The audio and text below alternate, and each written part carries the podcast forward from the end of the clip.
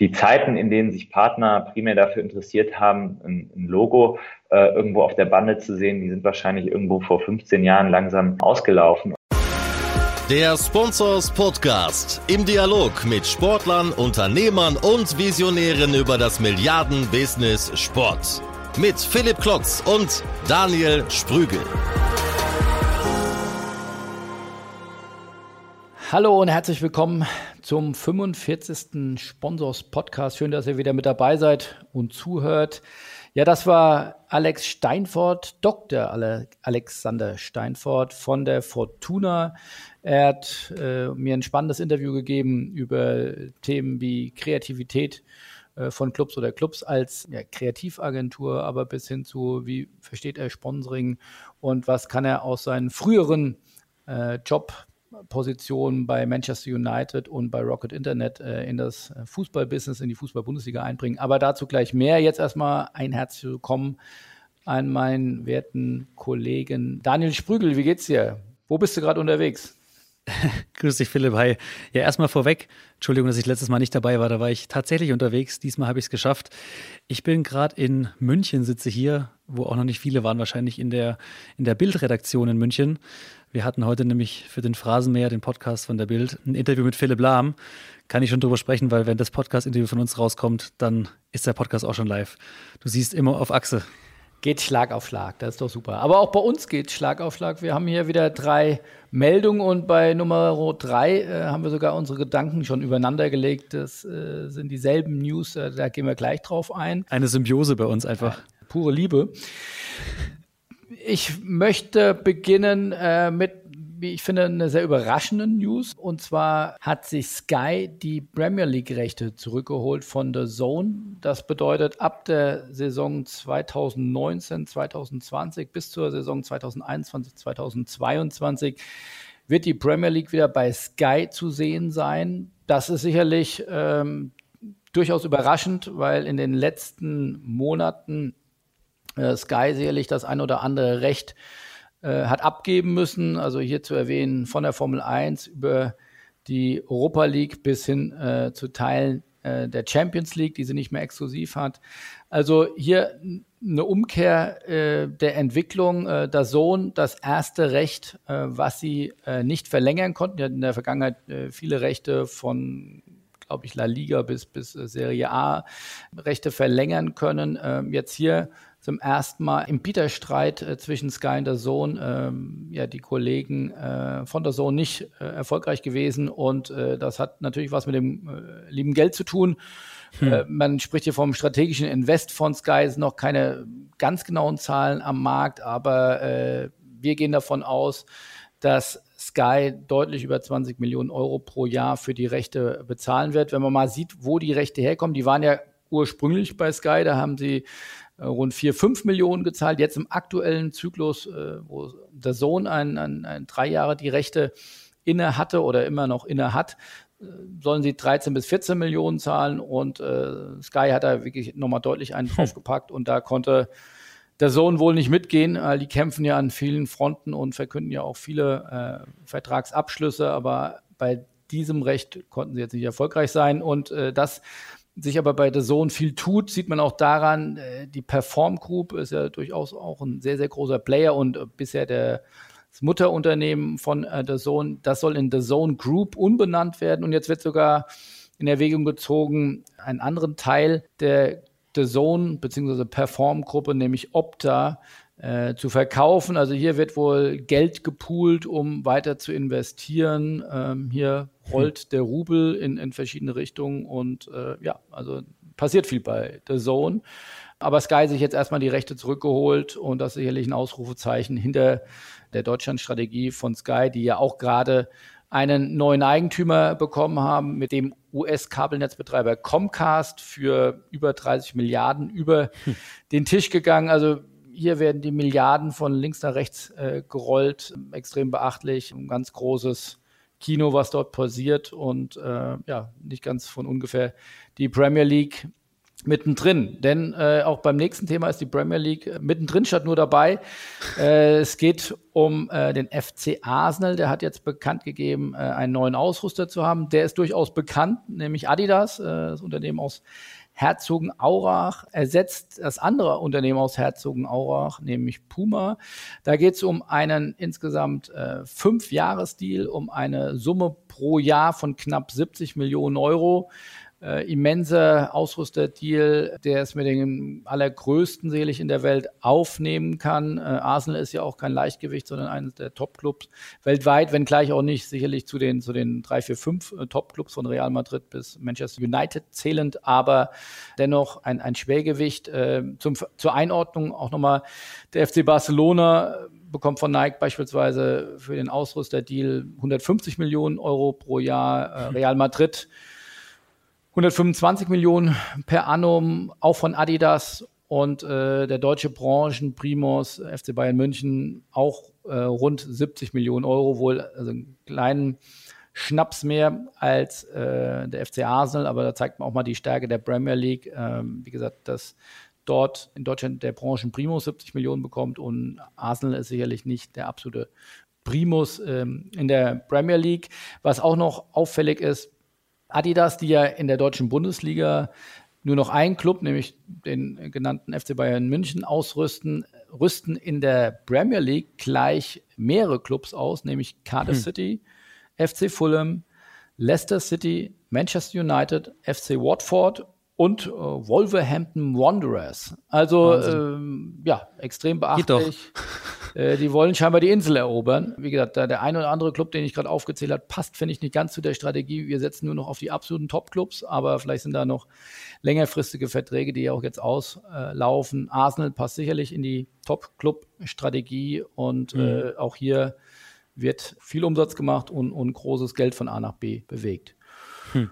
Und Daniel, jetzt kommt unsere gemeinsame News. Was hast du denn da ausgeguckt? Ja, lustigerweise, vielleicht nehmen wir unseren Zuhörer mal mit, wie wir das mal machen.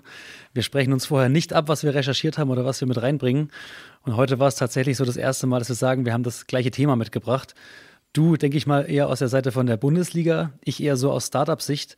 Im Endeffekt geht es darum, dass die Bundesliga mit DFL for Equity in Startups investieren möchte und sich an Startups beteiligen möchte.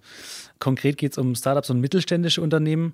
Und das folgt so ein bisschen einem Trend, was ja auch schon der SFC Köln, hast du ja auch schon mal darüber berichtet, oder Eintracht Frankfurt gemacht hat und mehr mit Startups zu kooperieren oder auch der FC Bayern mit den Hack Days.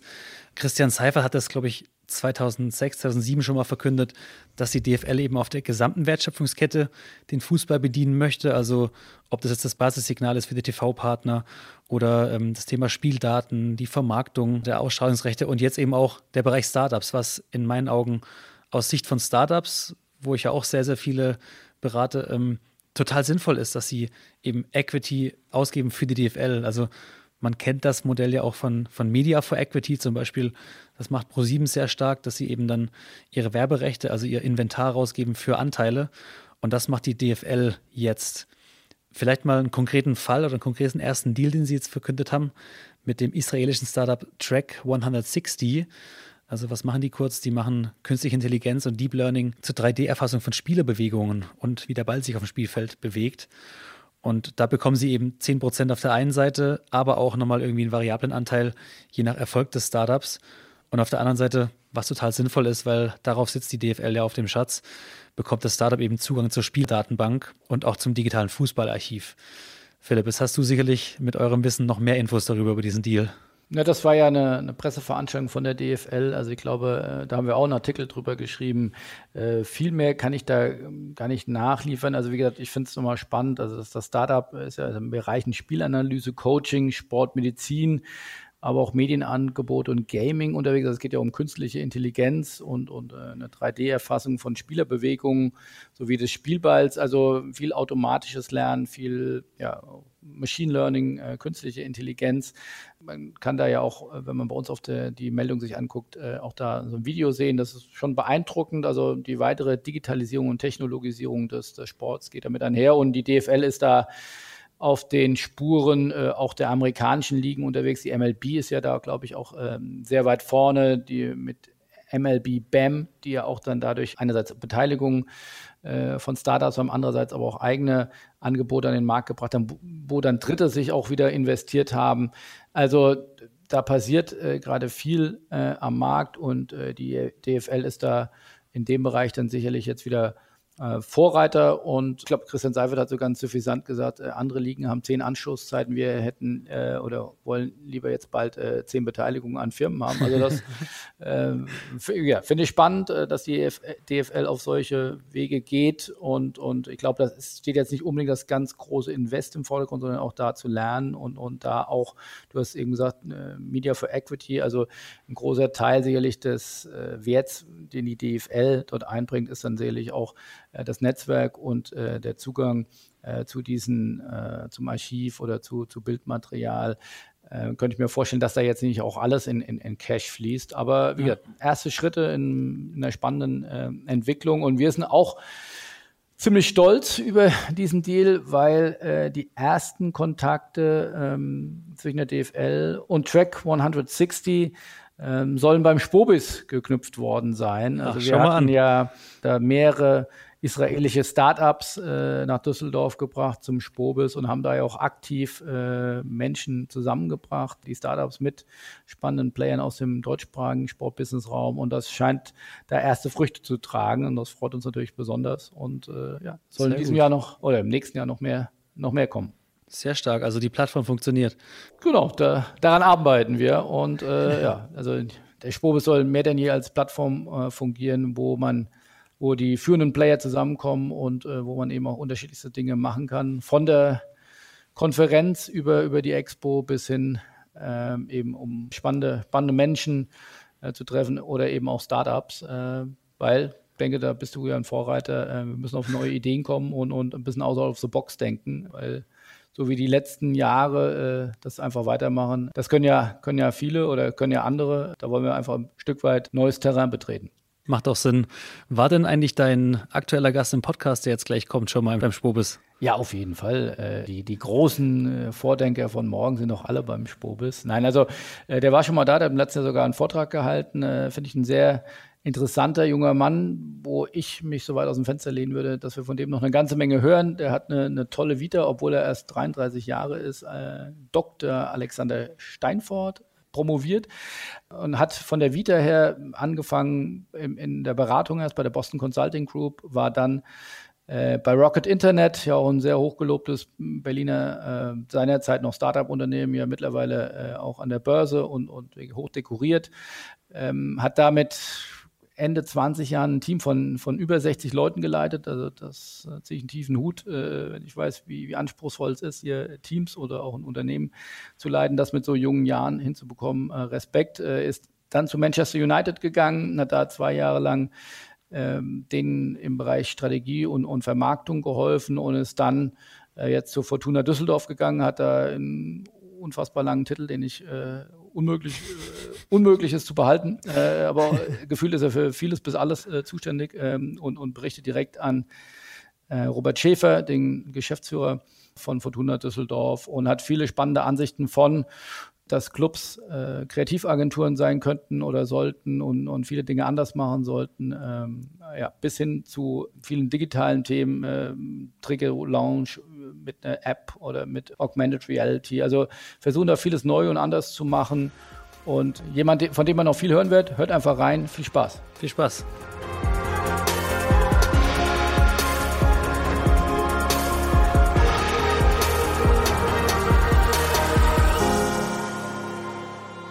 Hallo Alexander, herzlich willkommen zum, zum Sponsors Podcast. Alexander Steinfort, Doktor seines Zeichens. Herzlich willkommen zum Sponsors äh, Podcast. Du bist ein Mensch mit einem langen Titel bei Fortuna Düsseldorf, Direktor Geschäftsentwicklung, Strategie, Marketing und Digitales sowie für die strategische Gesamtausrichtung des Clubs verantwortlich. Meine Herren, das äh, ist echt ein toller langer Titel. Wie ist es dazu gekommen? Und äh, stelle ich doch erstmal kurz vor, ich glaube noch nicht jeder im Sportbusiness äh, kennt dich direkt. Ja, vielen Dank erstmal, äh, Philipp, für die Einführung und äh, danke für die Einladung zu, zu eurem Podcast.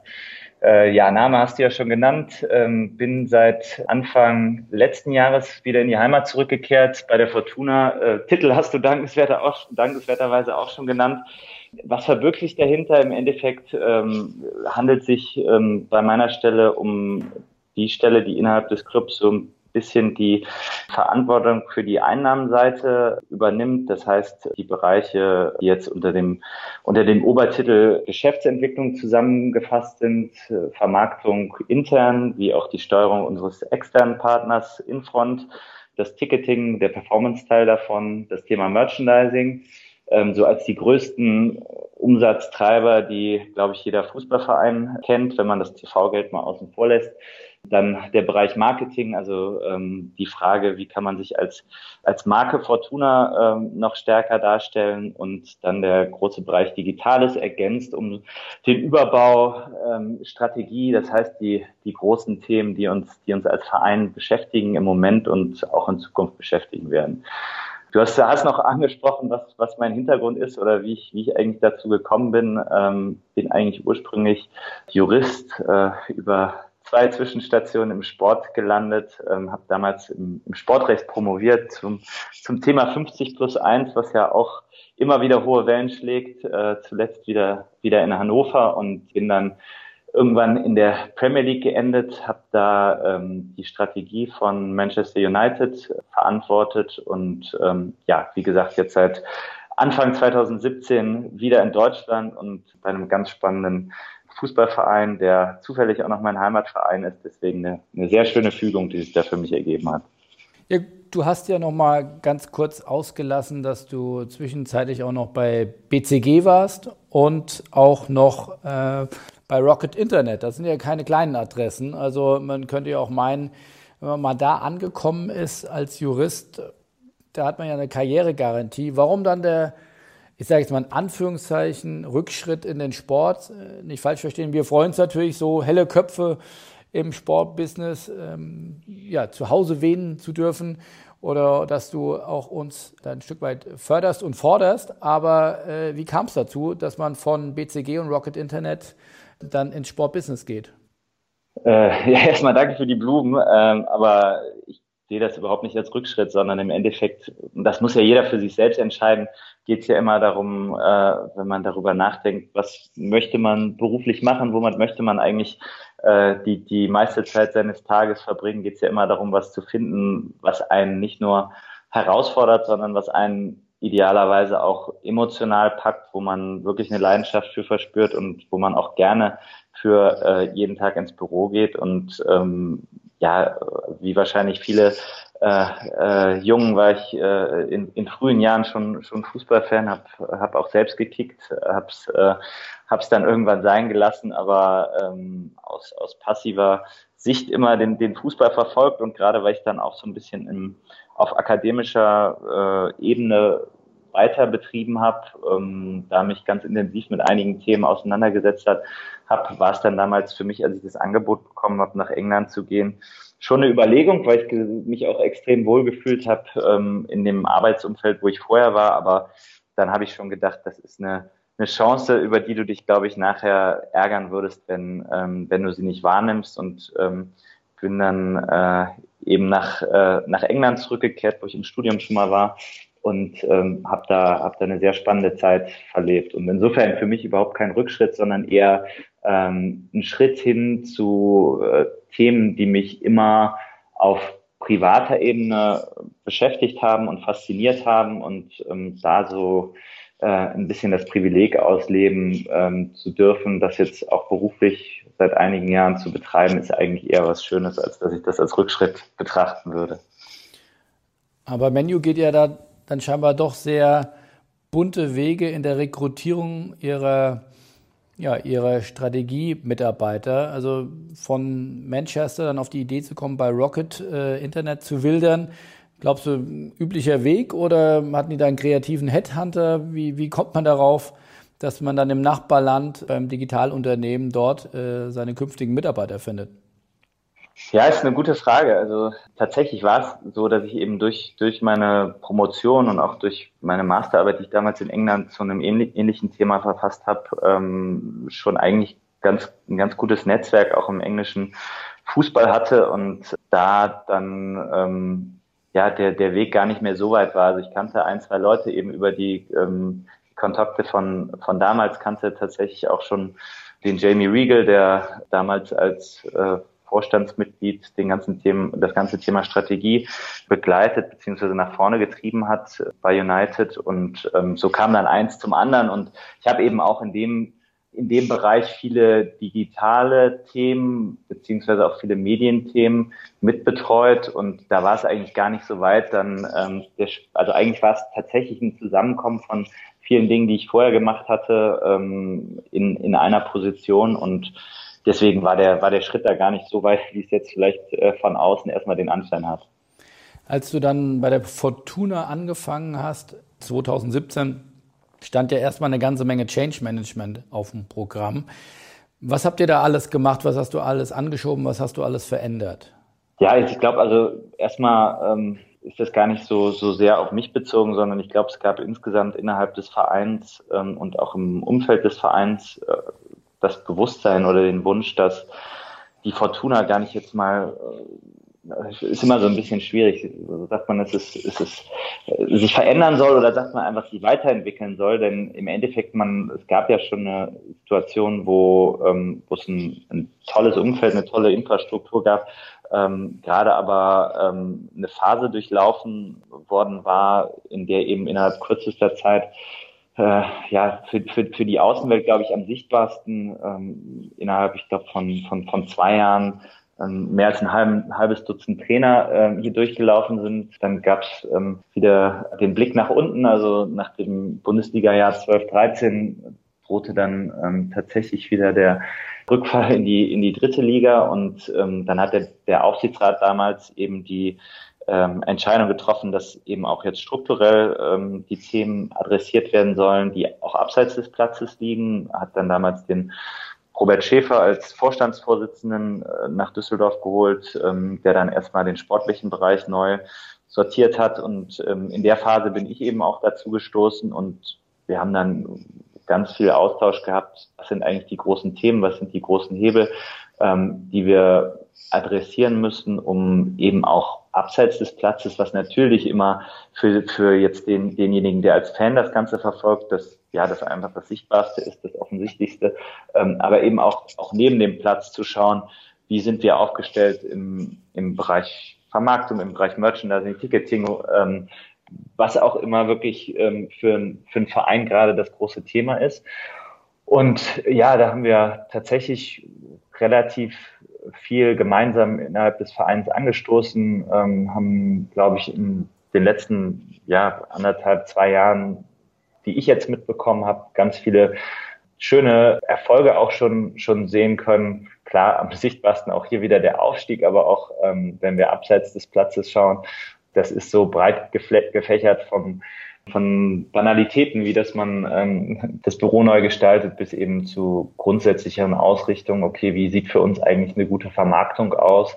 Haben wir da versucht, ganz viel Gas zu geben, haben wirklich ähm, viele, viele Stunden im, im Büro verbracht und sind da aber auch noch lange nicht am Ende, sondern freuen uns über das, was wir schon erreicht haben, aber wissen gleichzeitig auch genau, was wir, was wir eben noch tun müssen, um die nächsten Schritte zu machen. Gleichzeitig habt ihr aber auch dann wirklich an den Grundfesten Hand angelegt. Ihr habt, glaube ich, einen neuen Markenkern herausgeschält, herausgearbeitet und äh, es gibt sogar jetzt die Fortuna-Schrift, wenn ich das richtig recherchiert habe, also auch ein neues mhm. Corporate mhm. Design. Also ihr seid ja wirklich an die, an die Wurzel gegangen. Ja, genau. Also ich meine, ich glaube, so Startpunkt für war dann 2017, dass, dass wir gesagt haben, okay, eigentlich, und das hat man tatsächlich auch gesehen, in, in, in dem, wie wir kommuniziert haben, gerade auf visueller ähm, Ebene, dass es eine ganz hohe Uneinheitlichkeit gab. Also jeder hatte sein eigenes Verständnis davon, was was die Fortuna ist, wie die aussieht, ähm, in unterschiedlichen Farben kommuniziert. Das Logo war nicht einheitlich dargestellt. Mal war es ein 3D-Logo, ein 2D-Logo, mal hatten wir einen Claim, mal hatten wir keinen Claim. Und insofern, ich glaube, und das ist ganz unabhängig vom, vom Fußball, wenn du in eine Organisation kommst und ähm, du möchtest ähm, Änderungen herbeiführen ähm, im Team, dann ist es immer ganz wichtig, dass du natürlich erst dir die Frage stellst, okay, in welche Richtung sollen die gehen und was ist überhaupt ähm, die, die Grundannahme oder was ist die Grundrichtung, in die es gehen soll. Und da kann ich sagen, dass natürlich auch ich von außen immer eine Vorstellung hatte, okay, das ist Fortuna, dafür steht's, aber im Endeffekt ist das eben ein Ansatz, den, den wir gehen wollen und ich glaube auch ähm, eigentlich ganz gut gegangen sind, ähm, das nicht darauf zu beschränken, was, was wir denken oder was unsere Vorstellungen sind, sondern da immer wirklich als Mitglieder geführter Verein die Fans in den Mittelpunkt zu stellen. Und so haben wir tatsächlich, das hast du ja gerade schon angesprochen, als erstes gesagt, okay, wer, wer, wer sind wir eigentlich als Fortuna? Ähm, wofür stehen wir? Das in einem, einen Prozess aufgenommen, wo schon davor recht viel Arbeit reingeflossen ist, der dann ähm, mal wegen ähm, ein, zwei Themen gestoppt worden ist, den haben wir wieder aufgenommen und haben ähm, am Ende davon die Fortuna-DNA stehen gehabt, die, die jetzt umreißt ähm, unsere acht Kernwerte, die so unterteilt sind in zwei Ebenen. Wer sind wir und wir sind, wie sind wir? Ganz viele ähm, Schlaglichter, die für sich genommen auch von anderen Vereinen in Anspruch genommen werden können. Also wenn wir über das Thema Tradition oder Heimat sprechen, da sind wir uns bewusst, dass wir nicht der einzige Verein sind, der sagt, das ist uns wichtig. Aber unsere Überzeugung ist eben, wenn wir die acht Hauptpunkte der DNA zusammennehmen, dann sind wir tatsächlich der einzige Verein in Deutschland, der die auf sich vereinen kann. Und das ist eben wirklich für uns die Essenz dessen, was eben aus den über 3000 äh, Mitglieder, Fans sind befragt worden. Wir haben der Presse gesprochen, mit anderen Vereinen, mit Partnern, Sponsoren und all das, was aus diesen Dingen eben rausgekommen ist, das ist das, was jetzt seinen Weg da reingefunden hat. Was wir aber eigentlich nur als Auftrag sehen oder was heißt nur auf alt. Wir sehen es als Auftrag, wo wir sagen, viele Punkte davon, die erfüllen wir schon. Ich glaube, wir sind ganz stark in der Heimat verwurzelt. Ich glaube, ähm, wir haben ein starkes Gemeinschaftsgefühl, auch der EV-Gedanke, der da mit reinfließt. Bei anderen wissen wir, dass das, das, da sind wir noch nicht bei 100 Prozent, aber das nehmen wir für uns als Anspruch, da eben hinzukommen, beziehungsweise uns immer wieder dagegen ähm, zu testen, zu schauen, wo stehen wir im Moment. Und, und das war so ein bisschen der, der Auftrag, dass wir gesagt haben, okay, jetzt haben wir mal unser Feld abgesteckt und das ist natürlich immer ein extrem politischer Prozess, gerade in einem, in einem eingetragenen Verein und deswegen gar nicht so leicht, wie es vielleicht dann manchmal in einem Unternehmen ist. Und ähm, das war aber so die Basis, wo wir gesagt haben, okay, jetzt können wir auch wirklich in jeder Abteilung mal sagen, in die und die Richtung soll es gehen. Als das dann stand, dann haben wir gesagt, okay, das müssen wir halt jetzt auch noch über, irgendwie übersetzen in eine visuelle Darstellung, weil das bringt ja alles nichts, wenn wir auch auf, auf, auf visueller Ebene nach außen hin weiter so kommunizieren, wie wir es gemacht haben, haben dann ja für wenig Geld ein komplett neues Corporate Design entwickelt, eine eigene Schrift, das hast du eben schon erwähnt, die ganz spannend ist. Also wer sich für Typ Typografie äh, interessiert, der, den lade ich nur ein, sich das mal anzuschauen. Wir haben tatsächlich unser Fortuna-Logo genommen, ähm, das hier so ein leicht ähm, Serifen verschnörkeltes F drin hat, haben dieses F genommen, abstrahiert äh, und aus diesem F, was dann entstanden ist, eine komplette Schrift entwickelt. Die ist halt eines der Kernstücke der, des neuen Corporate Designs. Und das Schöne ist eben, und das ist so ein bisschen unser Ansatz, dass wir sagen, wir haben nicht das meiste Geld, wir versuchen aber ähm, kreativer zu sein, innovativer zu sein, haben glaube ich, bei den, bei den Themen irgendwie sind von den Fans gut aufgenommen worden, haben aber jetzt auch schon für das Corporate Design, ich glaube, als erster Fußballclub überhaupt zwei Red Dot Awards gewonnen, haben den German Design Award gewonnen, haben noch ein paar andere Preise im Bereich Typografie. Ähm, insofern schön, dass das dann eben auf diesen beiden Ebenen auch, äh, auch angekommen ist jetzt auch nochmal darauf eingehen, wo du herkommst. Ich meine, du bist auch noch, äh, das sei vielleicht hier erwähnt, noch sehr jung mit 33 Jahren für, für so eine wirklich verantwortungsvolle Aufgabe, die du jetzt in dem Club übernommen hast. Wenn man sich das Organigramm anguckt, ist da, glaube ich, bei keinem so viele Kästchen drunter wie bei dir. Also wie, wie bist du angenommen worden als Führungskraft äh, da im letzten Jahr? Ähm, das ist ja nicht ist ja nicht üblich, dass man mit 33 Jahren schon so äh, viel Menschen führt, äh, in so einem ja doch aufgeladenen Umfeld dann auch so eine wichtige Aufgabe äh, übernimmt. Äh, wie bist du da angekommen und dann machst du nichts anderes als äh, Schriften neu zu erfinden, äh, Awards einzuheimsen, äh, andere Dinge anzustoßen. Äh, mit so viel Tatendrang eckt man ja auch das eine oder andere Mal an. Es gibt ja auch Menschen, die da arbeiten, die arbeiten seit 20, 30 Jahren bei dem Verein. Ähm, wie bist du da angekommen? Ja, ist eine gute Frage. Also ich hatte vielleicht ähm, zum einen das Glück, dass ich damals, als ich aus von BCG äh, weggegangen bin, stand ich vor einer, vor einer ähnlichen Situation, wo ich auf einmal, ich glaube, als sieben, 27 oder 28-Jähriger auf einmal in, in, in dem Rocket Internet Umfeld ein Team von 65 Leuten hatte, ähm, von, von Tag eins und damit irgendwie umgehen musste. Ähm, das ist jetzt hier äh, kleiner, aber trotzdem ist natürlich eine, eine große Themenbreite. Und ähm, klar, du, du, du hast natürlich auch vollkommen recht. Du hast auch, glaube ich, bedingt durch die Fortuna-Historie, die ganz anders gelagert ist als die vieler anderer Bundesligisten oder Zweitligisten. Ähm, insofern, als dass du in den Jahren, als der Fußball in Deutschland eigentlich am meisten gewachsen ist, nämlich in den Nullern und, und, und, und ähm, Zehnerjahren, ähm, warst du teilweise als, als Fortuna ähm, in der vierten Liga ja kurz vom, vom Exodus und ähm, hast deswegen diesen Boom oder die ganz großen Boomjahre gar nicht so mitgenommen, wo andere Vereine also sich große äh, Mitarbeiterscharen aufgebaut haben und Strukturen haben ähm, wachsen lassen können, ähm, ging es ging es bei uns darum, äh, das Überleben zu sichern und äh, zu schauen, wie du überhaupt die die nächste Spielzeit noch äh, am Spielbetrieb teilnehmen kannst. Und insofern ähm, haben wir hier ähm, ein Umfeld, wo wir äh, ganz viele, ganz ähm, tolle Mitarbeiter haben, die gerade diese Zeit auch mit extrem viel Herzblut und Engagement gestaltet haben. Gleichzeitig bedeutet das natürlich auch, wenn man wenn man größer wird und wenn man ähm, wenn man neue Themen dazu nimmt, dass das natürlich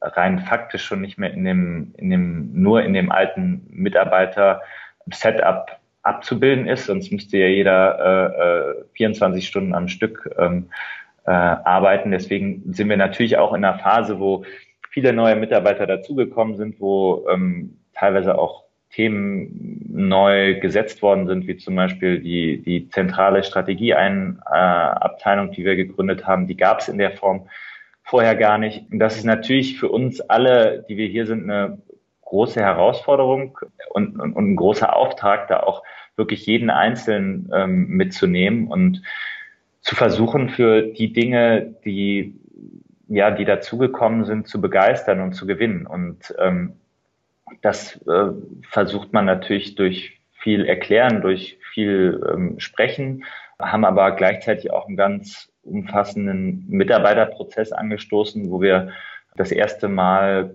in der, in der Fortuna-Geschichte wirklich einen ganz langen, strukturierten Fragebogen, ähm, ein ganz langes Mitarbeiterfeedback eingeholt haben, wo wir einfach mal gefragt haben, okay, wo stehen wir eigentlich gerade, was sind eure Wünsche, in welche Richtung soll es gehen?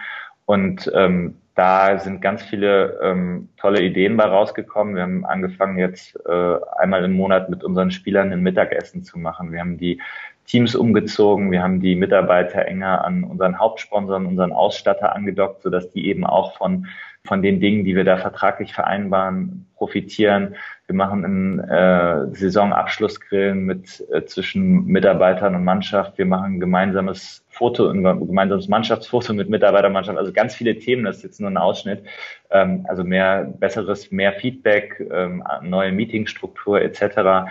Ähm, das haben wir alles dann da aus dem Prozess gezogen, haben das auch umgesetzt, aber auch da wissen wir natürlich, das ist ein, eine Momentaufnahme und für uns, für uns gilt es eben, dieses Thema immer weiter zu treiben, zu gucken, wie kann man ja diese, diese unterschiedlichen Biografien miteinander vereinbaren und ähm, da für den, für den Verein insgesamt das Beste rausholen.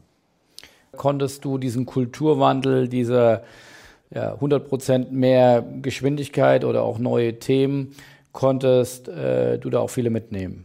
Also mit Sicherheit, klar. Es, es gibt immer, ich glaube, wie in jeder Organisation gibt es den, den einen oder anderen, der bestimmten Themen eine andere Meinung hat, aber ich glaube, das ist ganz normal. Ich glaube, insgesamt haben wir hier zusammen als Team eine ganz, ganz hervorragende letzte Saison ähm, gehabt mit super Ergebnissen auf dem Platz und neben dem Platz. Und insofern bin ich da guter Dinge, dass wir da auf einem sehr, sehr guten Weg sind, dass wir da viele der, der Leute, die natürlich, wenn Veränderungen anstehen, erstmal ähm, das Ganze sich so ein bisschen kritisch anschauen. Viele haben gewinnen können und ähm, sind da aber weiter ganz, ganz intensiv dabei und haben, glaube ich, hier auch einen sehr offenen Austausch, wo keiner hier Angst haben muss, Themen nicht ansprechen zu können, sondern ähm, wir da, und das, das ist eben genau auch so die Grundidee dieses Fragebogens gewesen, dass wir ähm, diese Themen aufnehmen, gucken, wie können wir eigentlich zusammen alle ein Umfeld schaffen, was alle, alle diese unterschiedlichen Persönlichkeiten und Themen miteinander verbindet. Und ich glaube, da sind wir auf einem sehr guten Weg. Jetzt hast du eben gesagt, ihr wollt viele Dinge kreativer angehen, innovativer angehen. Äh, ihr habt nicht das ganz große Geld zum Investieren. Kannst du da mal einige Beispiele geben, was ihr anders macht als andere Clubs? Ja, klar, sehr gerne. Also das ist wirklich, und das muss man, muss man, glaube ich, immer mal äh, unterstreichen, weil das dann teilweise so ein bisschen verlo verloren geht. Ähm, es ist wirklich so, wenn du auf die Bundesliga schaust, dann hast du natürlich eine komplette Wettbewerbsungerechtigkeit in dem Sinne, dass die Mann oder die einzelnen Clubs natürlich andere finanzielle ähm, Voraussetzungen haben. Das haben sich viele Clubs hart und lange erarbeitet.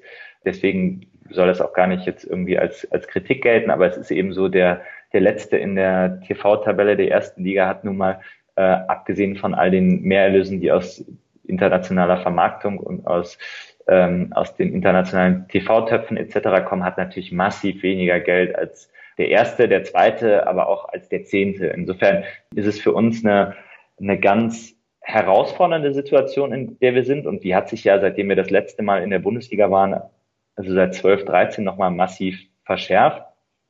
Das wissen wir auch. Und ähm, gerade mit unserem Ansatz, dass wir sagen, wir wollen kein Investor an Bord haben. Wir wollen das als eingetragener Verein mit unseren Mitgliedern als Basis schaffen. Ähm, haben wir natürlich eine Situation, wo wir wissen, wir haben eben nicht diese Einmalzahlung, die wir, ähm, die wir dann entgegennehmen und ähm, hoffen können, dass der Spieler, den wir vielleicht für den Betrag verpflichten, uns mit mit einem Mal nach vorne bringt, sondern wir wir sind ähm, ja sind sind in der Situation, haben die auch bewusst gewählt und wollen diesen Weg weitergehen, aber sind natürlich erstmal finanziell auf Platz 18 von 18 ungefähr mit, mit Nürnberger auf Augenhöhe und sind in dieser Startposition und müssen überlegen, wie, wie schaffen wir es eigentlich hier zu bestehen. Und das hat zum einen natürlich extrem viel äh, mit, dem, mit der sportlichen Seite zu tun, wo wir, glaube ich, dem Uwe Klein, dem Robert Palikutscher, ähm, ähm, dem Erich Rutemöller ein, ein, Team haben, die auch immer genau dieses Verständnis haben und schauen, okay, was können wir uns eigentlich leisten und wenn wir es uns nicht leisten können, was sind vielleicht kreative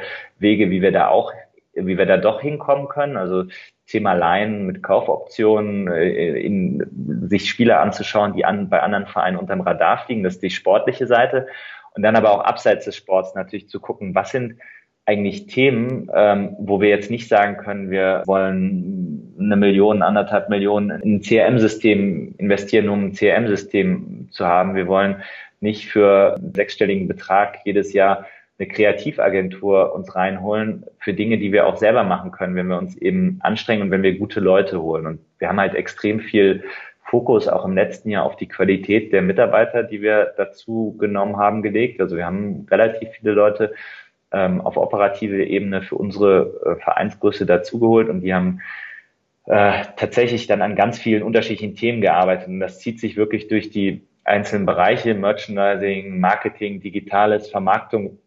Hier können wir in jedem Bereich ähm, tiefer einsteigen. Ich finde immer, das Thema Merchandising ist ganz spannend, weil wir da gesagt haben, wo stehen wir eigentlich im Moment? Wir standen damals, ähm, waren wir mit Puma ähm, zusammen, haben, ähm, haben da eben, wie es eigentlich bei jedem Verein ist, ähm, glaube ich, ganz gute Trikots gehabt, aber wir hatten wenig Mitsprache da. Und dann sind wir zu Ulsport gewechselt und ähm, haben da glaube ich, einen ganz spannenden Ansatz gefunden, dass wir jetzt die Trikots in-house gestalten und da versuchen eben wirklich komplett individuell zu werden und ähm, wirklich Geschichten zu erzählen. Also wir haben jetzt im diesjährigen drei Trikots haben wir ähm, uns versucht, auf unsere Fortuna-DNA da so wieder ein bisschen der Brückenschlag zu beziehen, haben ein Heimattrikot gemacht, ein ähm, Historientrikot, ein Trikot unter der Überschrift Mut, haben gesehen, wir haben in acht Wochen so viele Trikots verkauft wie in der ganzen letzten Saison, haben auch im letzten Jahr schon das beste Zweitliga-Jahr im, im Bereich Merchandising in der Fortuna-Geschichte gehabt, haben bei den Designs aller Textilien, die haben wir uns halt angeschaut, haben gesagt, okay, was macht, was machen wir eigentlich im Moment, was machen äh, was machen Lieferanten, was ja eigentlich üblich ist im, im Sport. Da haben wir gesagt, nee, wir wollen auch da mehr unsere eigene DNA, unsere unseren, unsere Themen spielen, arbeiten jetzt ganz viel auch mit Designern von den Toten Hosen zusammen, die ja ohnehin so eine historisch gewachsene Verbindung zum Club haben. Und so versuchen wir das eben, dieses Geschichten zu erzählen, beziehungsweise dieses eigentlich die DNA mit Leben zu füllen, noch mehr mit Leben zu, äh, zu füllen, ähm, versuchen wir durch alle Bereiche zu, zu ähm, ja, durchzuziehen, haben unser Trikot dann auch, um, um auch mal andere Zielgruppen anzusprechen, über eine Augmented Reality App bei einem äh, großen Feuerwerk in der Stadt präsentiert, haben ganz spannende ähm, Kollaborationen gemacht, zum Beispiel mit LFDY, wo wir versucht haben, so ein bisschen eher die jüngere Fortuna-Zielgruppe äh, abzuholen, haben eine eigene Street Art Ausstellung gemacht mit mit mit lokalen Street Art aus äh, Street Art Künstlern hier aus der Region. Ähm, und das sind so ein bisschen diese, diese, ja, diese, diese Merchandising-Marketing-Themen, aber dann eben auch versucht, okay, wie können wir unseren Fans Mehrwerte verschaffen, haben einen neuen Online-Shop gebaut, den wir eben selbst designt haben und nicht haben designen lassen. Wir haben eine App rausgebracht, wo wir gesagt haben, unsere Mitglieder stehen im Mittelpunkt, also lass uns doch ähm, einen Mitgliederbereich machen, da stimmen jetzt unsere Mitglieder über die Trikots für die übernächste Saison ab, den, die erarbeiten wir mit denen zusammen. Ähm, und dann Thema Vermarktung, äh, wie sieht eigentlich eine gute Ansprache für Sponsoren aus? Jetzt möchte ich mal kurz den kritischen Geist oder den journalistischen kritischen Geist ja. einbringen und sage jetzt mal, ich bin jetzt dein Aufsichtsrat und sage jetzt einfach mal, das sind ja ganz ja. tolle Ideen, Herr Dr. Steinfort. Was hat's denn gebracht? Was ist denn rausgekommen? Ja. Gibt schon Ergebnisse, gibt schon Erfolge, die man auch jetzt in Zahlen bemessen kann? Ja, klar. Ich meine, wir machen es ja nicht nur für, für die Galerie, sondern unser Ziel ist ja, ähm, also ich glaube, es gibt so ein paar Dimensionen, die du nach, natürlich versuchst zu erreichen. Das eine ist, und das ist bei uns das, das immer mit Abstand das Wichtigste, dass du Sachen machst, die einen Mehrwert haben für unsere, für unsere Fans. Da geht's, sind zum Beispiel so Themen wie Online-Shop und, und eine App rauszubringen. Also dass du, dass du sagst, du erhöhst einfach das Service-Level. Du kannst jetzt, wir haben jetzt ein, ein äh, Mobile-Ticket, was, was auch immer noch nicht viele Vereine haben. Ja, also wirklich diese Dimension erstmal einen Haken hinterzumachen und zu sagen, das, das muss stimmen. Und Aber Ticketing, Ticketing war, Entschuldigung, wenn ich da nochmal reingrätschen darf. Ticketing war doch zwischendurch auch ein echtes Brandthema. Ihr habt dort da auch so einen relativ pikanten Tweet rausgelassen. Äh, Ihr hattet ja mal zwischendurch mit eurem Ticketdienstleister echt einige Probleme, oder? Genau, können wir, können wir auch nachher nochmal drauf eingehen. Das war, ähm, das ist dann eben die Realität, wenn, wenn du ähm, mit Dienstleistern zusammenarbeitest und du kannst natürlich nicht alles selbst machen. Das, wir, sind, wir würden ja jetzt auch niemals vorgeben, dass wir die Experten sind, uns eine Ticketplattform ähm, selbst zu bauen. Was du sagst, ist, ähm, ist richtig. Das äh, war zu Saisonbeginn, als der Dauerkartenvorverkauf um ein paar Tage verschoben werden musste. Das ist ein Thema, das haben wir mit dem Dienstleister in, in aller Offenheit und Deutlichkeit angesprochen und ähm, haben zum Glück seitdem da keine Probleme mehr gehabt, aber natürlich auch solche Dinge ähm, passieren entlang des Weges. Das war jetzt äh, nichts, wo wir hätten quasi technisch was anderes machen können, sondern natürlich ähm, kontrollierst du den Dienstleister, aber musst dich da auf gewisse Dinge auch verlassen.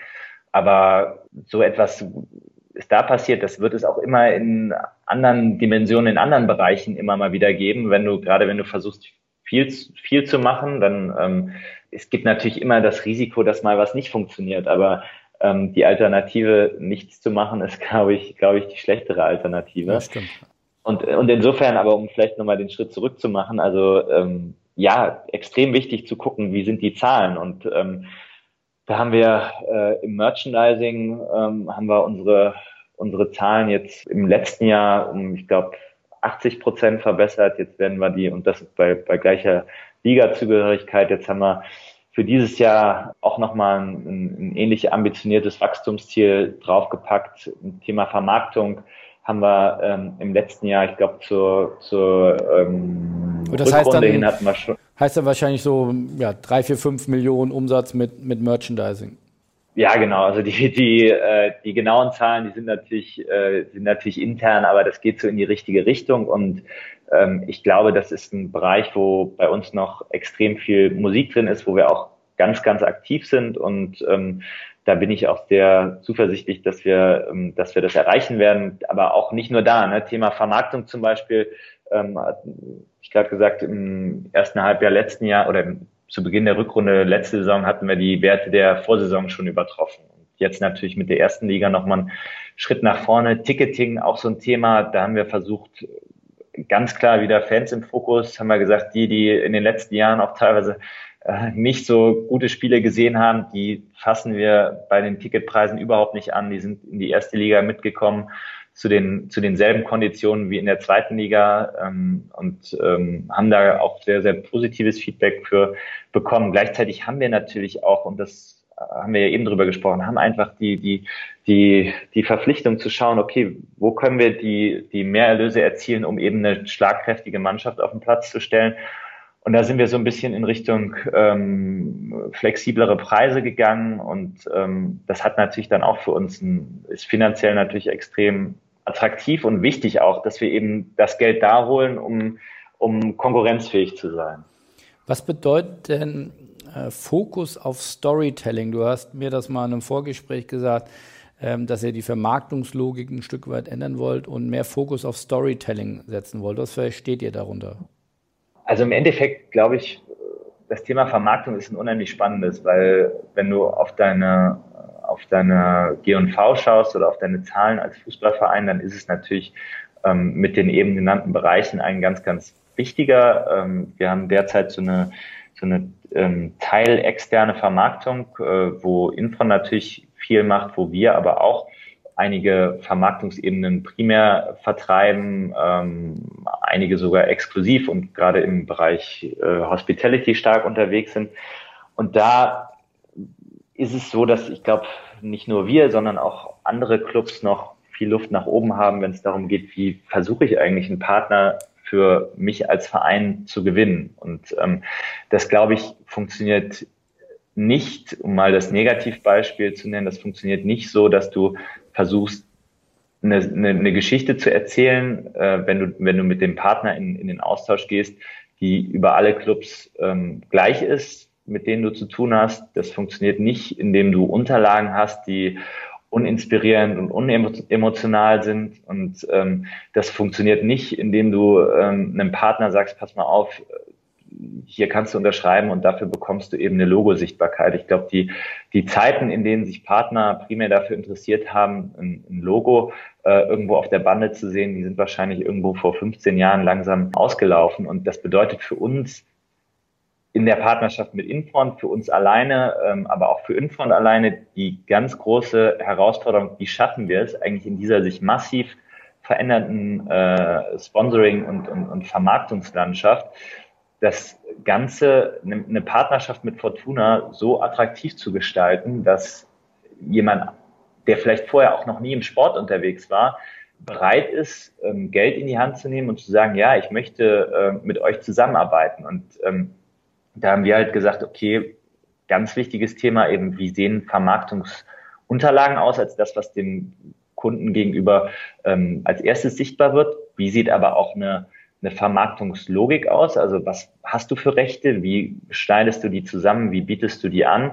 Und dann, was kannst du eigentlich als Verein an Zusatzleistungen bieten, ähm, die vielleicht nicht in der klassischen Vermarktung beheimatet sind. Und das sind Dinge, wo wir im, im, im letzten Jahr, in den letzten anderthalb Jahren extrem viel ausprobiert haben, was in der Zukunft weitergehen wird und wir aber gemerkt haben, dass einige Dinge extrem gut funktionieren. Also wenn wir zum Beispiel zu einem Partner gehen und wir gehen hin und das ist dann so das, worauf du anspielst, ähm, wir gehen hin und sagen nicht, werd Partner und du kommst aufs Trikot oder auf den Ärmel oder auf die Bande, sondern wir sagen, wir versuchen dich erstmal zu verstehen, in welcher Situation befindest du dich eigentlich und was ist dein Interesse? Warum wäre das vielleicht für dich überhaupt von Interesse, äh, im, im Sport aktiv zu sein?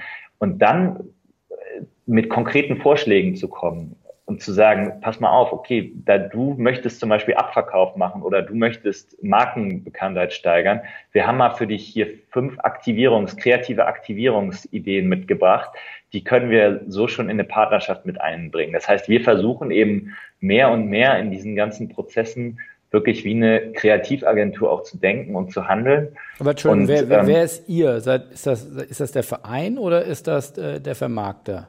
Das sind primär wir als Verein, aber natürlich auch in Zusammenarbeit mit dem Vermarkter. Aber das sind eben genau, wenn wir darüber sprechen, wo haben wir versucht, uns zu verstärken, dann sind das eben Kompetenzen, die wir teilweise mittlerweile bei uns selbst haben, die wir ähm, teilweise uns dann situationsbedingt von außen dazu holen, aber ganz stark eben auch bei uns verankert haben. Und äh, das sind Dinge, wo wir dann äh, selbst als Verein auch rausgehen und sagen, das sind die Ideen. Und ähm, das ist äh, ganz spannend zu sehen, wie potenzielle Partner darauf reagieren, weil das ähm, eigentlich egal, mit wem du sprichst, das sind Dinge, die immer gut ankommen. Und das sind Dinge, die uns ermutigt haben, dass das der, der, der richtige Weg ist. Und wie gesagt, das war jetzt so eine Phase, wo wir ganz viele Dinge ausprobiert haben, wo wir Dinge getestet haben, wo wir, glaube ich, ähm, also das ist auch so ein Ding, wo ich sage, da habe ich das Glück gehabt, dass ich viele Dinge auch aus, aus England habe mitnehmen können, wo, glaube ich, gerade bei United eine extrem gute Vermarktung gemacht wird.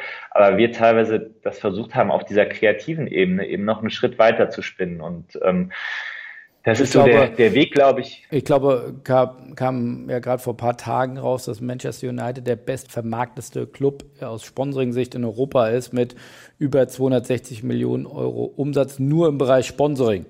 Also das ist ja mhm. schon sehr bemerkenswert. Klar, das sind die großen Deals mit Adidas im Ausrüsterbereich und, und Chevrolet auf der Brust. Aber ich glaube, ja, sind ja auch extrem international stark in der regionalen Vermarktung und, und eben aber auch mit anderen Paketen, ohne jetzt, sag ich mal, die fünf Bandenreihen in Old Trafford aufzubauen. Also das ist ja deutlich dezenter. Ja, ja, ja.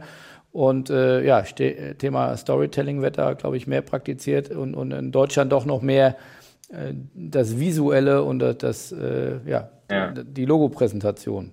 Genau, und ich meine, da hast du natürlich den, das Glück, dass du, du hast eine relativ einfache Story, weil wenn du da zu Partnern gehst oder potenziellen Partnern, dann sagst du immer, ganz egal, ob wir äh, jetzt die letzten Jahre die Champions League gewonnen haben oder nicht, wir sind immer noch die größte Sportmarke der Welt und wenn ihr Reichweite wollt und wenn ihr Sichtbarkeit wollt, dann müsst ihr mit uns zusammenarbeiten. Und das ist für uns natürlich herausfordernder, weil wir sind von der Größe nicht der größte deutsche Verein. Wir haben ähm, nicht das größte Stadion. Wir haben äh, tolle Fans, aber auch nicht die meisten Mitglieder äh, in Deutschland. Also das heißt, du musst halt versuchen, deinen eigenen Weg zu finden und den aber auch gegenüber Partnern zu, zu richtig zu kommunizieren und auf die richtige Art und Weise. Und das heißt für uns als doppelte Herausforderung immer noch, Fans und die Faninteressen stehen immer an, an erster Stelle.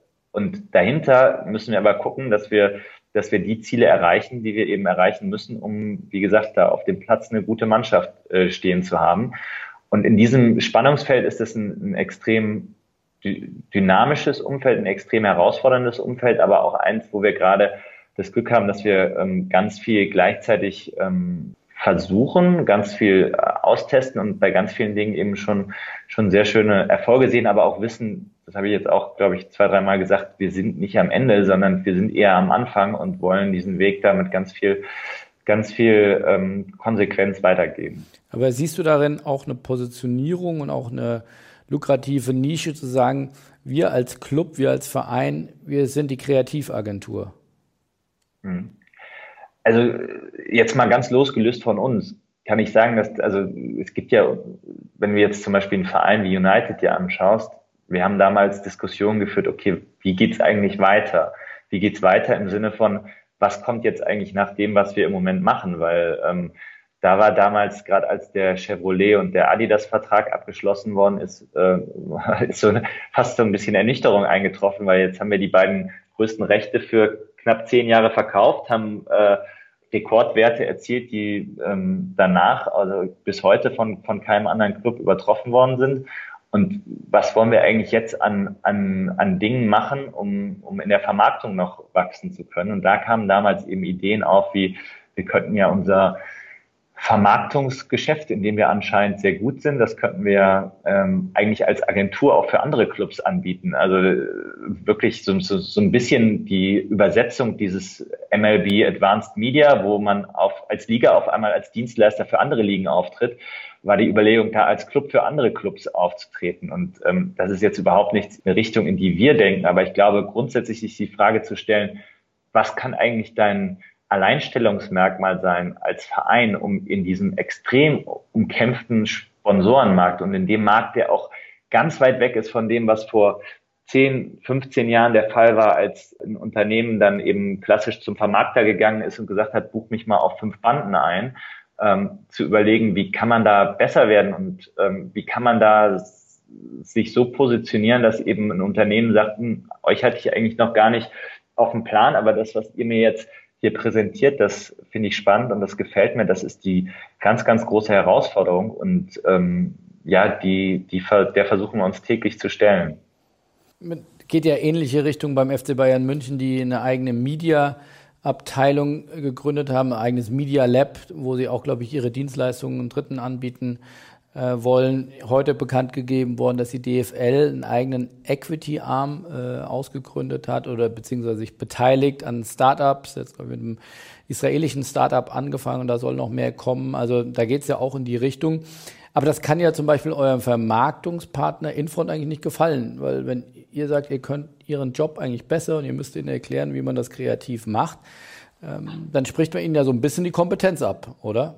Also die letzten Worte hast du mir in den Mund gelegt, ja. Das habe ich, hab ich so das nicht habe ich gesagt, interpretiert. Aber, äh, ja, nee, also ähm, wir sind in einem ganz engen Austausch, Austausch mit, äh, mit Infront und ähm, wir kommunizieren, glaube ich, auch sehr offen und mit sehr viel Nachdruck, wenn wir Themen haben, wo wir sagen, da sind wir nicht zufrieden. Und wir versuchen in den Rechten, die bei uns liegen und bei den Ebenen, die bei uns liegen, auch ähm, Dinge anders zu machen, weil wir natürlich als, als Fortuna selbst erstmal eine größere Freiheit haben, Dinge zu ändern oder eine größere Flexibilität. Klar, wenn du mit einem Dienstleister zusammenarbeitest, egal ob es ein Vermarkter ist oder in einem anderen Bereich, dann kannst du natürlich Dinge vorschlagen und das machen wir auch und äh, in der Regel finden wir da auch eine gute Lösung, aber es dauert dann im Zweifel eben ein bisschen länger, weil es nicht deine eigene Struktur ist.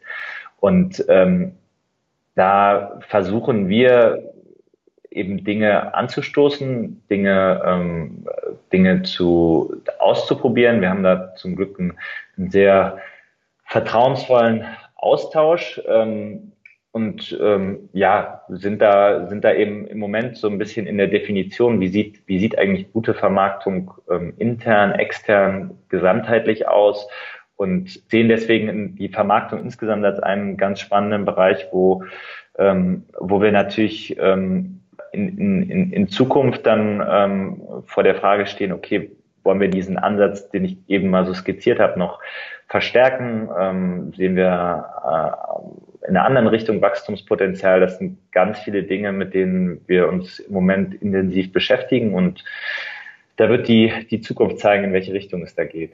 Auch ob er die Vermarktung dann selbst macht oder über einen Vermarktungspartner. Gut, aber das wollen wir jetzt gar nicht weiter vertiefen, äh, sondern auch nochmal das Thema, du hast ein anderes Stichwort auch nochmal genannt, das ist Video First. Ähm, das ist, hört sich ja sehr progressiv an. Was, was hat es damit auf sich? Also im, im Endeffekt geht es darum, das war so eine, so, auch so eine große Frage, die, die wir uns gestellt haben, die wir, der wir uns immer noch stellen, ist, ist die Frage, wie, wie schaffen wir es eigentlich mit, mit unseren Fans in, in den Austausch zu kommen und wie schaffen wir die eigentlich da abzuholen, wo sie sich, wo sie sich bewegen, ohne Dinge zu machen, die für uns auch wirtschaftlich keinen Sinn machen. Und ähm, klar, es gibt natürlich viele Fans, die sagen, pass mal auf, mir reicht die Stadionzeitschrift, äh, das, da habe ich eine emotionale Beziehung zu und die lese ich seit 30 Jahren, ich brauche nicht mehr. Oder es gibt auch den einen oder anderen, der sagt, mir reicht, wenn ich, äh, wenn ich ins Stadion gehe, danach will ich eigentlich für die nächsten zwei Wochen nichts von euch hören. Ähm, aber gleichzeitig hat sich einfach natürlich die komplette Medienlandschaft so drastisch gewa gewandelt. Da, da sind wir nicht der, der erste Verein, der das, äh, dem, dem das auffällt, aber ich glaube, wir sind schon einer, der das versucht hat, im Rahmen seiner eigenen Möglichkeiten ähm, und im Rahmen dessen, was, was, wie gesagt, wirtschaftlich und finanziell für einen Sinn macht, versucht mit, mit viel Nachdruck umzusetzen. Das heißt, dass wir einfach die Themen, die für uns von zentraler Bedeutung sind, ähm, seit, seit jetzt geraumer Zeit versuchen, vor allen Dingen über, über, über die, das Thema Bewegtbild zu kommunizieren. Das hilft dir ähm, zum einen natürlich auch wieder in der Vermarktung, also ein, ein emotionales äh, Video einem Partner vorzuspielen. Das ist allein schon mal ein, ein, ein guter Start in Gespräche, aber vor allen Dingen auch in der Fankommunikation. Also wir versuchen da eben auch eine, eine Sprechart, eine Kommunikationsart zu finden, die nicht von oben herab ist, sondern die, die sehr ähm, ja, fanzentristisch ist. Also dass wir wirklich gucken, ähm, was sind die Themen, was sind, ist die, was sind die Bilder, die die, die Fans ähm, interessieren und ähm, machen da seit geraumer Zeit Spieltags-Highlights direkt, direkt, sobald der, die Holdback-Periode von der DFL ausgelaufen ist. Alle Spielervorstellungen, die wir jetzt die Saison gemacht haben, haben wir, ähm, haben wir über das Thema Bewegtbild gemacht, ähm, haben einen, äh, einen, einen kompletten Kinofilm jetzt produziert für die Aufstiegssaison, der äh, äh in den Kinos komplett auf, ausverkauft war und ähm, auf DVD sich danach noch extrem gut verkauft hat in Zeiten, wo man denkt, DVD hat, DVD-Player hat ja eigentlich zu Hause keiner mehr. ja, genau. Aber ähm, also einfach zu gucken, wie kommunizieren wir, mit wem kommunizieren wir. Ähm, und muss man auch sagen, hat es für uns natürlich auch den positiven Nebeneffekt, dass es, dass es dann natürlich auch die, die Möglichkeit gibt, in diesem Bereich einfach nochmal neue Vermarktungsebenen aufzumachen. Und ähm, das kommt eben auch bei vielen Partnern sehr gut an. Aber ich kenne es ja aus dem eigenen Haus. Äh, ein Post und Social Media Post macht sich ja mittlerweile relativ einfach, ist gelernt. Geschriebenes Wort fällt uns jetzt auch relativ leicht. Video ist doch immer noch eine Hürde, weil da wird man gesehen, das kann nicht jeder auf Anhieb. Da muss man äh, richtige Hardware haben, man muss schneiden können. Also ist ja ein relativ großer Aufwand. Macht ihr das intern oder habt ihr da externe Partner? Da gehen ja auch erstmal relativ hohe Kosten mit einher.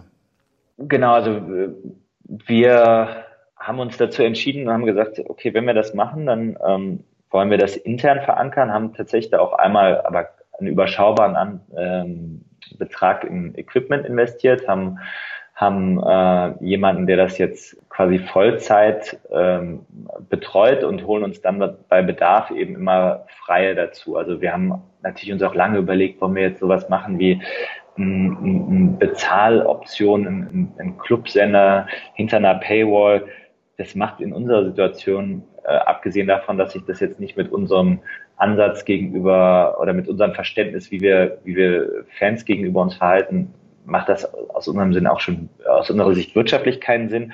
Versuchen deswegen eher auf möglichst hohe Reichweite und möglichst viele Kanäle zu gehen und machen das aber komplett in-house. Und ähm, das ist auch wieder eines der Themen, wo wir sagen, da haben wir einfach extrem viel Zeit und Energie auch darauf verwendet, zu schauen, dass wir das richtige, dass wir das richtige Setup finden, dass wir ähm, die richtigen ähm, Personen finden, die dann auch teilweise als, als Freie ähm, da mitarbeiten und sind da, glaube ich, auch auf einem, wieder auf einem Weg, wo wir am Anfang stehen, wo wir aber, glaube ich, schon äh, ja, einfach unheimlich viele tolle, ähm, tolle Sachen haben machen können. Wo spielt ihr das überall aus? Welche Plattform, über welche Plattform distribuiert ihr den Content? Facebook, YouTube, also Facebook ist natürlich aufgrund der Reichweite immer am interessantesten. YouTube, wir haben es ähm, jetzt in, in unserer neuen App, die wir rausgebracht haben, äh, verankert. Ähm, teilweise machen wir auch spezifische Videos, was eigentlich relativ wenige Clubs machen für, für Instagram. Also ähm, eher für die, für die, ja, dann doch eher jüngere Generation, ähm, wohingegen Facebook ja jetzt schon eher ähm, gehobeneren Altersschnitt mittlerweile hat. Und so versuchen wir halt auch immer wieder im Rahmen der Möglichkeiten, die wir haben, zu gucken, dass wir die Dinge so sinnvoll ausspielen, dass du eben mit den, mit den Leuten, die du erreichen möchtest, auf die richtige Art und Weise kommunizierst. Denn uns wird es jetzt nichts bringen, ähm, auf Snapchat äh, ähm, Content auszuspielen, der für eine äh, Generation Ü60 gedacht ist. Und ähm, ja, insofern so auf den auf den klassischen äh, klassischen Wegen unterwegs und dann gibt es irgendwie immer noch so zwei so zwei drei Themen abseits. Also wenn wir über das Thema Japan sprechen, dann haben wir da noch ähm, Kooperationen in Japan, äh, wo unser japanischer Content ausgespielt wird. Aber das sind das sind dann eher kleinere Themen. Noch zwei Themen, die ich nochmal schnell abarbeiten möchte mit dir. Wie steht ihr, wie stehst du zum Thema E-Sport? Das ist eine, spannende Frage. Also ähm, ist ja, hat natürlich jetzt auch nochmal an, an Bedeutung gewonnen durch die Entscheidung der DFL, da auch selbst noch aktiver zu werden und mit den Vereinen äh, da zusammen auch nochmal einen Wettbewerb auf die Beine zu stellen. Ist für mich so eines der klassischen Themen, wo ich einfach glaube, jeder Verein muss sich ganz genau die Frage stellen, in welcher Form macht es für, für, den, für, den, für den Verein Sinn. Denn ähm, ich glaube, also wir sehen uns definitiv nicht als Verein, der ähm, äh, mit, mit äh, irgendwelchen Ego-Shootern versucht, einfach eine weitere Abteilung aufzumachen und da, ähm, da in, in dem Bereich Reichweite zu, zu generieren. Denn für uns ist halt immer die Frage, okay, wie können wir in unserem Kerngeschäft, nämlich im Fußball, möglichst erfolgreich sein. Ich will gar nicht ausschließen, dass man vielleicht mal schaut, okay, was, wie kann man Fans, die, die das spannend finden, äh, auch in, in, in so eine FIFA-bezogene, ähm, in einen FIFA-bezogenen Wettbewerb mit einbinden. Aber das ist ehrlich gesagt Status quo nicht unsere, unsere A-Priorität, weil wir einfach wissen, in dem, in dem Kerngeschäft, äh, was, was wir als Fußballvereine haben, haben wir noch so viel Entwicklungspotenzial und da stürzen wir uns drauf und also kurzfristig keine, aber, keine Investments ja, oder keine schau, Engagements. Ja, genau, also wir schauen uns das ganz aufmerksam an, aber ähm, ist jetzt nicht so, dass wir morgen mit einem, mit einem Team an den Start gehen würden. Ich fand es ganz spannend. Ich hatte mal einen Vortrag von dem damaligen Geschäftsführervorstand vom VfL Bochum, die ja auch in das Thema E-Sport investiert haben und äh, das ja dann vermeintlich auch ein Club aus der zweiten Liga sowas tut, ist ja erstmal überraschend. Er hat das aber dann sehr plausibel darlegen können, dass allein deswegen, weil die E-Sport-Spieler eine zigfach so hohe Reichweite auf YouTube und den sozialen Kanälen haben, dass so ein ja, Reichweitenboost dann auch für den Verein gewesen ist, was dann wiederum positiv für die Vermarktung war, wo er sagt, das war ein No-Brainer, das zu machen, auch wenn wir jetzt nicht der ganz große Club sind, der sagt, wir müssen jetzt hier als innovativ wahrgenommen werden, sondern allein um die digitale Reichweite der Website und des Clubs zu steigern, haben die in, ja, in E-Sport investiert. Fand ich einen spannenden Ansatz. Ja, ja, es, es ist auf jeden Fall spannend. Ich glaube, da muss man dann aber auch wirklich ganz genau hinschauen und sich nochmal überlegen. Ich, ich kenne das, ich weiß ja auch, wie es im Moment ganz viel in der Bundesliga passiert. Da gibt es viele Agenturen, die gehen zu Vereinen und sagen, oder auch zu Partnern teilweise, die mit Vereinen zusammenarbeiten und sagen, äh, wir haben hier die Lösung für alle eure Probleme. Ähm, schaut euch doch mal den E-Sport an. Und dann gibt es da auch mal den ein oder anderen verdienten Ex-Fußballer oder Fußballtrainer, der sich in dem Bereich äh, bewegt und dann das, das Gesicht des Ganzen ist. Und im Endeffekt, wenn das Beispiel, das du gerade erwähnt hast, dann, da muss man natürlich dann genau sich anschauen, okay, klar, ich hole jetzt einen Spieler äh, bei mir in den Club rein, der hat eine eigene Reichweite, die hat er auf YouTube, die hat er wahrscheinlich auch auf den anderen Kanälen, aber die Frage ist ja, inwieweit wird diese Reichweite auf einmal meine Vereinsreichweite. Denn wenn du, wenn du dieses Thema E-Sports jetzt mal rein aus Vermarktungsgesichtspunkten ähm, dir anschaust, dann ähm, heißt das ja nicht automatisch, weil jetzt jemand, der, ähm, der 100.000 Follower auf YouTube hat, bei dir ähm, FIFA spielt, dass du jetzt auf einmal diese Kanäle wie wild bespielen kannst und da einen Partner nach dem anderen integrieren kannst, sondern ähm, ja, du, der wird wahrscheinlich sich dann mal mit dem mit dem Trikot des Vereins abbilden und ähm, wird da eine gewisse Sichtbarkeit haben. Aber gleichzeitig geht das nicht zu 100 Prozent in deine Vermarktungs, äh, in dein Vermarktungsportfolio über. Und ähm, ist dann auch immer, finde ich, so ein bisschen die Frage der, Lang der Langfristigkeit, weil ich habe auch schon viele Beispiele gehört, wo ein Verein sagt, ja, wir haben es gemacht, weil wir haben dann Partner A, B oder C ähm, gewinnen können und der hat direkt äh, Summe X gezahlt. Das macht aber ja nur Sinn, wenn man auch ähm, zuversichtlich ist, dass man in, in Jahr zwei und drei Summe X bekommt oder vielleicht äh, Summe X plus plus äh, plus Y Prozent insofern, glaube ich, muss man sich das schon ganz, ganz genau anschauen. Und man braucht auch einfach die, die, die Infrastruktur. Also mal haben die Schalker extrem gut gemacht. Die haben halt gesagt, das ist für uns wie eine neue Abteilung, die wir, die wir gründen. Ähm, wir versuchen das gar nicht jetzt zu sehr mit der, mit der Logik aus, aus Fußballsicht zu betrachten. Und ja, sondern nur, vor allem auch, sondern vor allem auch im Bereich digital zu lernen. Ich glaube, das war ja auch mit der Ansatz neben neuen Erlösen, neuen Zielgruppen, aber auch da Digital First eben auch zu, aus erster Hand im wahrsten Sinne des Wortes zu lernen. Und da sagen sie zumindest, das geht auf. Auch das ist ja ein ganz interessanter Ansatz. Genau, nur die sind halt auch mit, mit einem echt ordentlichen Investment daran gegangen. Und ähm, da musst du dir halt dann immer die Frage stellen, willst du das da rein investieren oder sagst du nicht lieber, ich hole mir jetzt erstmal unmittelbar einen, einen, einen neuen Spieler oder ähm, baue vielleicht einen neuen Fanshop oder was auch immer gerade dein drängendes Problem ist. Ne? Das ist halt immer eine Opportunitätskostenfrage und ähm, ich glaube einfach nur, da muss jeder Verein für sich selbst entscheiden, was gerade die, die ja. richtig gewählte Priorität ist. Letzter Punkt, wie gesagt, ich wollte noch zwei Punkte mit dir abarbeiten. Äh, der erste FC Köln investiert äh, gerade in Startups, hat sich einem Accelerator im Internationalen angeschlossen, ähm, will jetzt in den nächsten drei Jahren dort in 60 Startups ähm, investieren, will die auch äh, Einblick gewähren in, seine, in sein Ökosystem, will davon auch lernen, aber will im Zweifel auch ein neues äh, Geschäftsfeld aufmachen. Ist das auch ein Thema, du bist da, glaube ich, jemand, der da progressiv und über den Tellerrand guckt, ist das auch ein Thema, was für euch interessant werden könnte?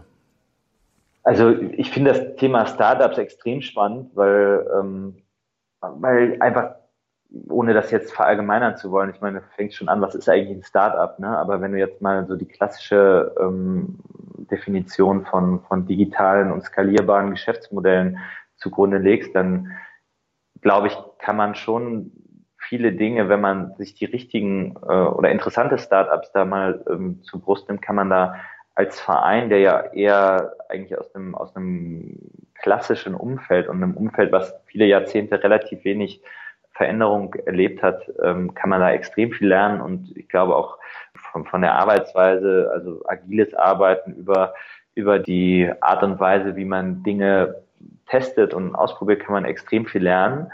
Ich weiß jetzt nicht, ob ähm, als Verein der logische nächste Schritt ist, zu sagen, wir investieren jetzt in Startups und versuchen vielleicht als, also im Endeffekt bist du ja auf einmal Venture Capitalist und versuchst, so wie es einige Vereine zumindest angehen, versuchst über das Geld, was du da investierst, Rendite zu erwirtschaften und irgendwann die vielleicht mit Gewinn zu verkaufen. Ich glaube, für das Thema wo kann man punktuell lernen und ähm, wo kann vielleicht man, wo, wo kann man Startups auch als interessante Spielwiese für ähm, innovative Themen dienen. Also wenn es darum geht, wie kann man Daten besser äh, bearbeiten, wie kann man die besser nutzbar machen, wie kann man vielleicht auch die das, das Stadionerlebnis verbessern. Da gibt es ja ganz viele ganz innovative ähm, Ideen.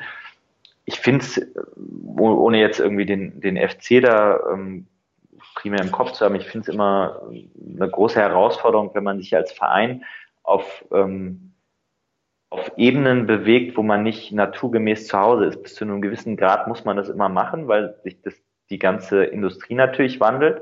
Aber ähm, stellt sich ja für uns die Frage, ich meine, genauso gut kannst, häufig ist es ja da, dadurch getrieben, dass du sagst, wo können wir eigentlich Umsätze erzielen und was ist der nächste Wachstumsschritt für uns als Organisation. Aber mit derselben Logik könntest du halt auch anfangen, ein Kaufhaus aufmachen oder eine Parkgarage eröffnen.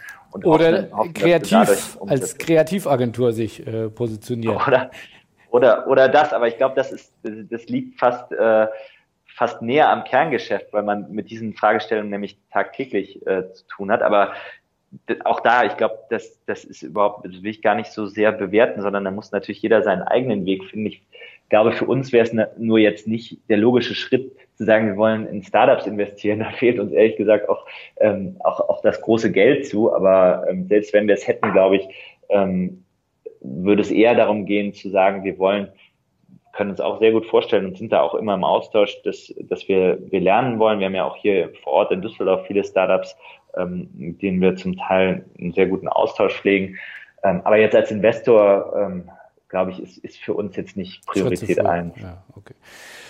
Abschließend, ähm, wo siehst du die Fortuna in, in fünf bis zehn Jahren, wenn das alles aufgeht, was du jetzt noch alles in der Pipeline hast? Was wir in der Pipeline haben. Also ich glaube, ich meine, es ist ja diese, ist ja die Grundherausforderung der, der, des, der Sportbranche, dass du im Endeffekt mit dem, was du machst, bist du zu 95 Prozent natürlich abhängig von dem, was auf dem Platz passiert. Deswegen kannst du immer schöne äh, Pläne äh, dir ausdenken und schöne Ziele formulieren und ja, finanzielle Ziele definieren. So, sofern das Tor nicht getroffen wird, ist alles dahin und ähm, macht, macht, macht wenig Sinn. Aber natürlich ist für uns insgesamt das, das Ziel zu sagen, wir möchten uns in der ersten Liga etablieren. Das kann auch immer mal wieder damit einhergehen, dass man äh, einen Schritt zurück macht, wieder absteigt und dann wieder einen Anlauf nimmt, aber perspektivisch als, als etablierter Erstligist uns sehen und dann zu sagen, okay, wir, wir wollen eigentlich dem Standort und der der Region hier ähm, das geben, was, glaube ich, sie verdient und was von, den, von der ganzen Infrastruktur auch machbar ist. Nämlich ähm, jemand, der jetzt nicht äh, so vermessen ist zu sagen, wir sehen uns mit Bayern München, Borussia Dortmund oder ähnlichem auf Augenhöhe, aber einfach ein, ein ambitionierter, etablierter Erstligist, der in allen Bereichen auf dem Platz und auch neben dem Platz versucht einfach in den Dingen, die er macht, das Bestmögliche rauszuholen. Da gehört halt genau das dazu, worüber wir eben gesprochen haben. Und wenn wir jetzt noch zwei Stunden hätten, könnten wir da auch noch zwei Stunden weiter drüber sprechen. Ich glaube, das müssen wir dann in der Tat verschieben, weil sonst äh, werden wir unseren Zuhörer ein bisschen auf die lange Bank schieben. Aber gerne machen wir da noch mal eine zweite Episode. Dann schon mal ganz vielen Dank. Ich wünsche euch auf dem Weg da ganz viel Glück. Äh, wir sind ja oft in Düsseldorf, auch mit dem Spobis und mit der Spoag, also da im Herzen verbunden und äh, wünsche ganz viel Erfolg und äh, vielen Dank für die tollen Einblicke und äh, ja, wünsche einen schönen Abend, weil draußen ist es ja schon dunkel geworden. Jetzt geht's ab nach Hause und, und vielen Dank dir. Super, danke dir, Philipp. Ja, tschüss.